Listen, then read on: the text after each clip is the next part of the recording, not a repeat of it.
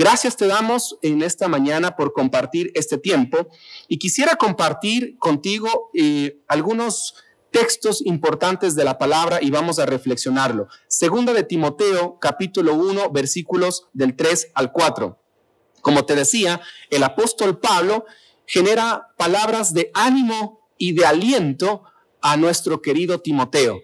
Y estas mismas palabras quisiéramos compartirte a ti desde la palabra del Señor, desde nosotros como familia Encuentro Cumbayá, para cada una de las vidas que en esta mañana estamos eh, concentrados compartiendo este tiempo. Dice la palabra, al recordarte de día y de noche en mis oraciones, siempre doy gracias a Dios, a quien sirvo con una conciencia limpia, como lo hicieron mis antepasados. Y al acordarme de tus lágrimas, anhelo verte para llenarme de alegría. Traigo a la memoria tu fe sincera, la cual animó primero a tu abuela Loida, y a tu madre Eunice. Y ahora te anima a ti. De eso estoy convencido. Por eso te recomiendo que avives la llama del don de Dios que recibiste cuando te impuse las manos. Pues Dios no nos ha dado un espíritu de timidez, sino de poder, de amor y de dominio propio.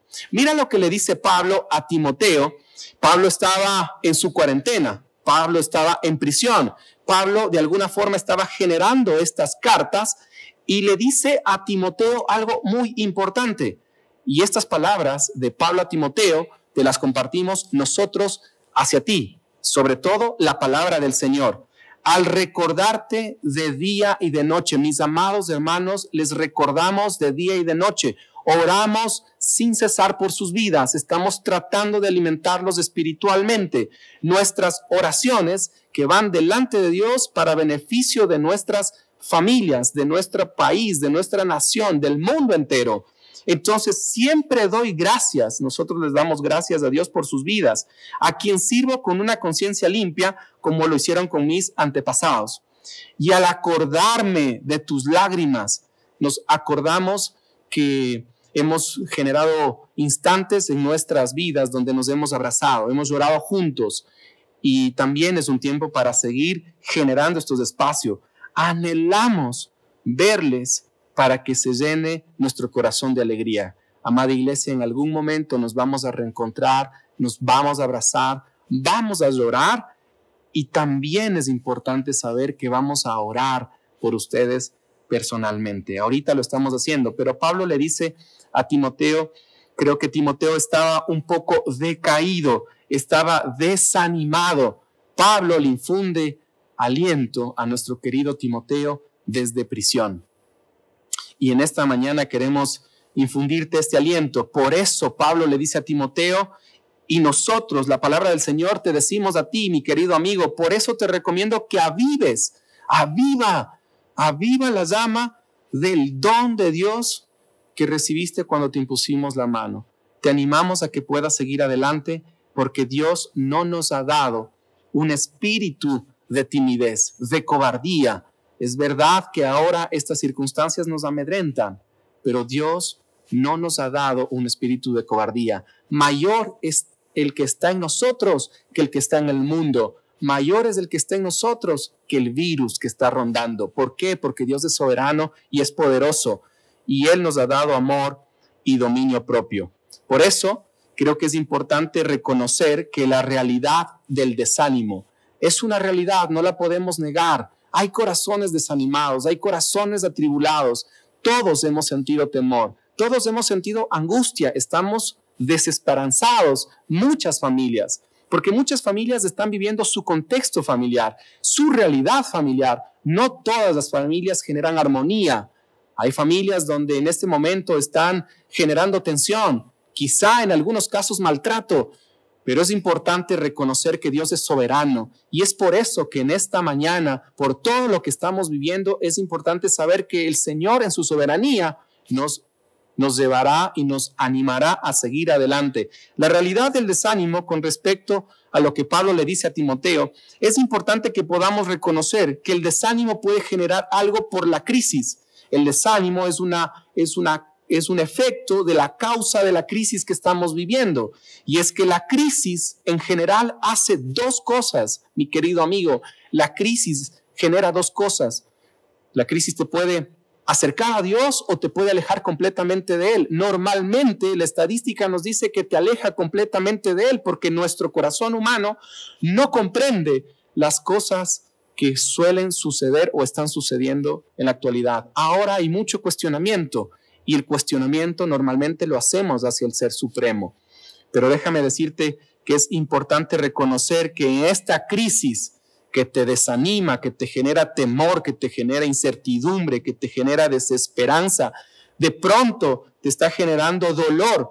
Y el temor y el dolor con respecto a la crisis también generan un encapsulamiento y una deformidad del corazón del ser humano porque la crisis, el desánimo, por eso Pablo a Timoteo le dice, aviva la llama del don de Dios. Para quienes se están conectando en este momento, les estamos generando palabras de aliento de parte de nuestro Señor para cada una de sus vidas. Lo que Pablo le estaba diciendo a Timoteo, aviva el don de Dios, no te desanimes, porque el desánimo genera eso, es una realidad, una realidad que ha sido originada por la crisis. Las crisis van a ser oportunidades y por eso cuando uno se remite a la historia, ¿sí? no solamente del pueblo de Israel, sino también la historia de manera general de la humanidad, las crisis han sido generadoras de oportunidades, de replanteos, de, reorganizaciones, de reinvención. Y por eso es importante que nosotros comprendamos que esta crisis que estamos viviendo debe ser una generadora de cambio, Después de esto no podemos volver a ser los mismos, tenemos que ser mejores. ¿Pero por qué mejores? Porque somos transformados por nuestro Dios. Y creo que es importante saber que esos cambios que debe generar esta crisis deben ser cambios transformacionales a través de la dependencia de nuestro Dios. Por eso, mira, la paz no viene por la ausencia, la paz no viene por la ausencia de los problemas, la paz viene por la presencia de nuestro Dios. Entonces, por eso Pablo le dice a Timoteo, para quienes se van uniendo en este momento, quisiéramos darte un abrazo a quienes se van uniendo en este momento, aviva el fuego, aviva el don de Dios, ánimo. En este sentido, quisiéramos animarte frente a la realidad del desánimo. El segundo punto que creo que es importante que podamos generar una vez que identificamos que Pablo estaba con Timoteo, animándolo desde prisión, escribiendo la carta de Timoteo, le dice, aviva el don de Dios, aviva el fuego.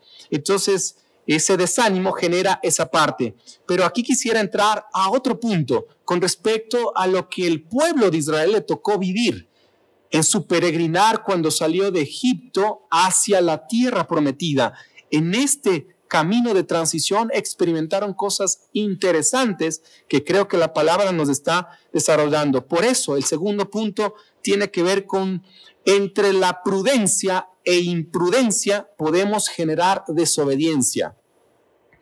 En este tiempo eh, podemos ser muy prudentes y muy proactivos y creo que es importante ser prudente y proactivo pero también podemos generar el contraste de la imprudencia.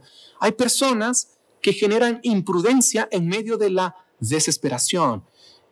Hay gente que puede generar imprudencia a través de la desobediencia. Y por eso quisiera invitarte y animarte a que podamos mirar el contraste entre lo prudente, entre lo imprudente. ¿Cómo puede generar esto desobediencia? Y para esto quisiera invitarte a que puedas eh, generar eh, la apertura de la palabra en el libro de Éxodo capítulo 16 versículos del 17 al 28. ¿Cuál es el contexto de este pasaje? El maná. Hemos estado reflexionando con algunos grupos en estas semanas, hemos estado de manera virtual generando grupos de fortalecimiento. Ya más adelante te vamos a explicar cómo vamos a funcionar con este tema de las aulas virtuales, de las plataformas virtuales, cómo vamos a llegar a ti para que podamos seguir fortaleciendo la vida y no solamente en el quehacer del desarrollo espiritual y de la lectura de la palabra, porque es importante en todos los niveles. Vamos a seguir eh, comentándote más adelante. Gracias a nuestros amigos que se conectan. Síguenos compartiendo los saludos, las peticiones de oración. Estamos unidos en la intercesión. Así que vamos a dar lectura a este libro de Éxodo, capítulo 16, versículos del 17 al 28. Mira lo que dice la palabra del Señor. Así los así hicieron los israelitas. Algunos recogieron mucho, otros recogieron poco, pero cuando lo midieron por litros, ni el que recogió mucho le sobraba, ni el que recogió poco le faltaba. Cada uno recogió la cantidad necesaria. Versículo 19. Entonces Moisés les dijo, nadie debe guardar nada para el día siguiente. Hubo algunos que no le hicieron caso a Moisés y guardaron algo para el día siguiente. Pero lo guardado se llenó de gusanos y comenzó a apestar. Entonces Moisés se enojó contra ellos. En el versículo 21, todas las mañanas cada uno recogía la cantidad que necesitaba porque se derretía en cuanto calentaba el sol. Pero el día sexto recogieron el doble, es decir, cuatro litros o cuatro kilos por persona. Así que los jefes de la comunidad fueron a informar de esto a Moisés. Esto es lo que el Señor ha ordenado, le contestó, mañana sábado es día de reposo consagrado al Señor, así que cuezan lo que tengan que cocer y hiervan lo que tengan que hervir, los, eh, lo que sobre, apártenlo y guárdenlo para mañana. Versículo 24, los israelitas cumplieron las órdenes de Moisés y guardaron para el día siguiente lo que les sobró, y no se pudrió ni se aguzó cómanlo hoy sábado, les dijo Moisés, que es el día de reposo consagrado al Señor. Hoy no encontrarán nada en el campo, deben recogerlo durante seis días, porque el séptimo día, que es sábado, no encontrarán nada. Versículo 27, algunos israelitas salieron a recoger el día séptimo, pero no encontraron nada. Así que el Señor le dijo a Moisés, ¿hasta cuándo seguirán desobedeciendo mis leyes y mandamientos? Déjame ponerte en contexto la lectura de este pasaje. El pueblo de Israel había salido de Egipto camino hacia la tierra prometida. Moisés era el líder enviado por el Señor para guiar al pueblo de Israel. Habían salido y había pasado un mes, un mes en el que el pueblo no había comido. Y la queja nos dice el pasaje para que tú lo revises en tu casa. El pasaje nos dice que hubo mucha queja, mucha murmuración, comparaban lo que tenían en Egipto y lo que no tienen en el momento del peregrinar a la tierra prometida. Y les decía el pueblo a Moisés, ¿no sería mejor que nos regresemos a Egipto porque ahí comíamos mejor, comíamos carne, comíamos hasta saciarnos? Es mejor quizá que nos muramos a que generemos este peregrinar. Pero míralo, la fidelidad del Señor en medio de la dificultad y de la crisis. Dios siempre va a estar pendiente de sus hijos obedientes para bendecirlos. Y mira lo que dice el pasaje aquí en, en, este, en esta lectura del texto. Lo que dice es que Dios le da a Moisés las indicaciones con respecto al maná que vendrá del cielo y las codornices que serán también el alimento para el pueblo. Les dijo claramente las indicaciones. Tienes que recoger el maná día a día, el sexto día cogerás doble y el séptimo día no salgan a coger nada. Las personas que en su prudencia pensaron, si el maná lo cojo a hoy y lo guardo para mañana, por si acaso, entonces en la prudencia del ser humano es una buena idea, pero el maná al día siguiente se llenaba de gusanos, se descomponía. Entonces el prudente dijo, bueno, si es que me dicen que el séptimo día no tengo que salir a recoger maná, el prudente dice, voy a salir por si acaso a recoger, de pronto hay algo. Entonces mira, la prudencia con desobediencia genera consecuencias porque uno tiene que ser obediente. El pueblo de Israel tenía el maná día a día. Por eso es importante saber que la provisión de Dios a nuestras necesidades llegará día a día. Y es importante saber que la forma en la que nos preservamos es a través de su presencia. Por eso te decía, entre la prudencia y la imprudencia, uno puede generar desobediencia. El, pueblo judío en ese entonces generó prudencia. Recojamos por si acaso, guardemos un poquito, pero se les dañó. El prudente en desobediencia falló. El imprudente dijo, salgamos por si acaso el séptimo día a recoger. Algo hemos de recoger. El imprudente y desobediente no recogió nada, porque Dios había dicho que ese día no habría maná. Por eso el día viernes tenían que coger una doble porción. ¿Cómo esto nos identifica en este tiempo? Mi querido amigo, seamos prudentes en la obediencia del Señor. Seamos prudentes dentro de la dependencia de nuestro Señor. Seamos prudentes bajo sus principios y sus normas. Así generaremos bendición. Y Dios enviará el maná a nuestras familias, a las familias de los más necesitados y anhelamos de todo corazón que pueda llegar a todos los necesitados. Y en esto quisiéramos generarnos el tema de la unión. Tenemos que ser solidarios para poder ser las manos de nuestro Dios para llegar con el maná a los que menos tienen. Lo estamos haciendo como iglesia. Hemos entregado y gracias a Dios lo estamos haciendo. Queremos en medio de la escasez ser una posibilidad, no dejar de bendecir, porque nuestro Dios no nos va a dejar. Y es importante que podamos generar una prudencia con obediencia. Por eso, ¿sabes cuál era la única forma en la que el pueblo de Israel generó eh, preservación del maná. Y te voy a dar las indicaciones que dice el texto.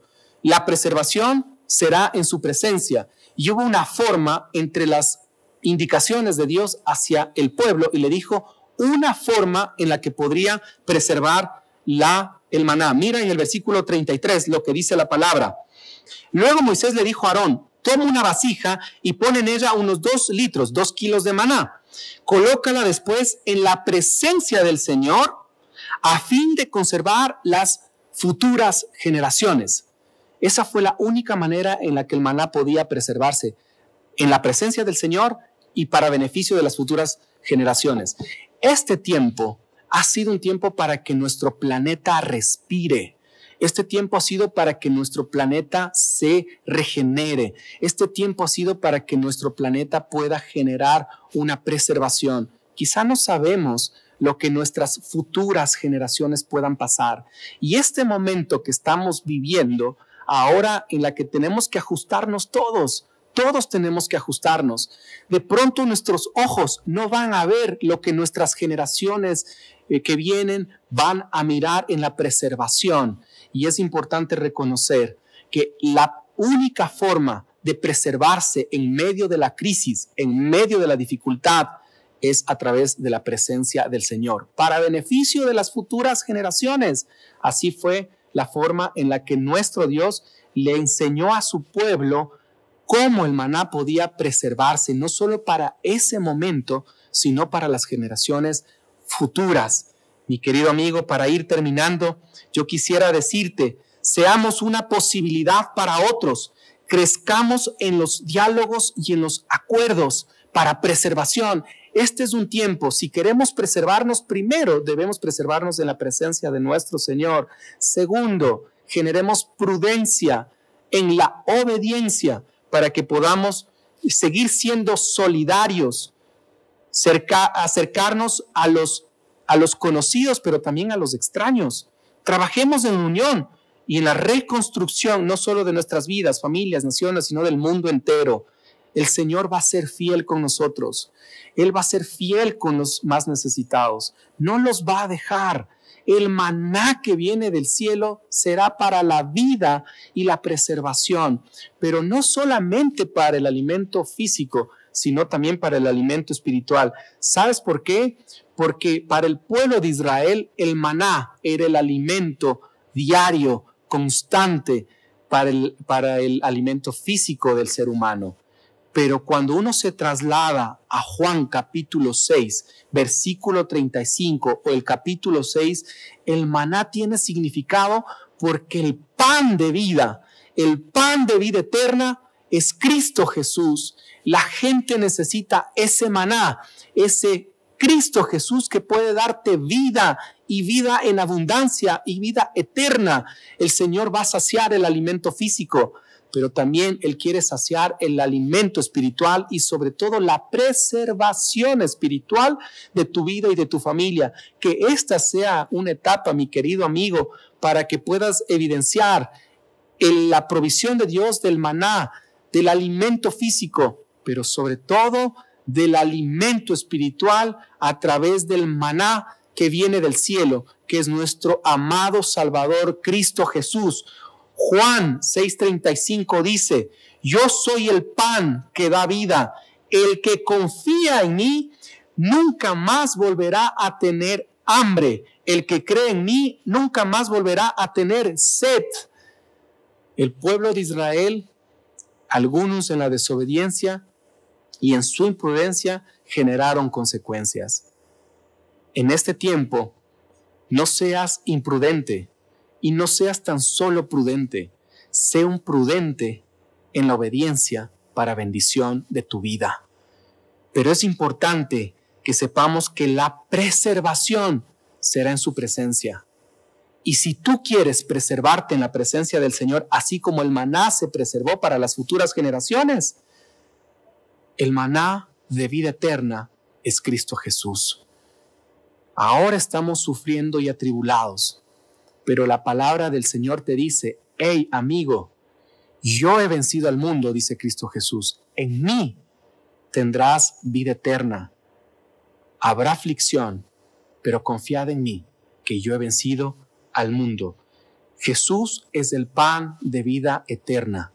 Mi querido amigo, si estás por primera vez ahí escuchándonos, yo te invito a que puedas saber que Dios va a suplir el maná, el alimento espiritual, el alimento físico, pero Jesucristo es el maná, el pan de vida eterna, porque Él dice, yo soy el pan de vida, el que confía en mí nunca más volverá a tener hambre. Yo quisiera invitarte a que puedas en esta mañana generar una decisión, una decisión trascendente, una decisión, una decisión que va a cambiar no solamente esta crisis, puede cambiar y transformar tu vida, tus generaciones para preservarlas y tu vida eterna, porque Cristo Jesús quiere que busquemos su presencia para preservación de nuestras vidas, de nuestras familias y de nuestra eternidad. Para finalizar este tiempo, quisiera resumirte lo que hemos hablado. Primero, hay una realidad del desánimo. La crisis tiene que acercarte a Dios porque es una generadora de oportunidades y tendrá en Él un poder para transformar. Segundo, entre la prudencia e imprudencia es mejor ser prudente y obediente antes que ser prudente que desobediente. Anhelo de todo corazón que seamos prudentes, obedientes para encontrar bendición del Señor. Tercero, la preservación será en su presencia. En su presencia generaremos preservación para nuestras futuras generaciones. Y por último, Jesucristo es el maná de vida eterna. Si crees en Él, aun cuando estés muerto, vivirás. Si crees en Él, aun cuando estés en necesidad de hambre, nunca más la volverás a tener. Si te gustó esta prédica, te invitamos a que te suscribas a nuestro podcast y nos sigas en YouTube, Facebook e Instagram como Encuentro con Bahía. Además, recuerda que cada semana tendremos una prédica nueva para ti.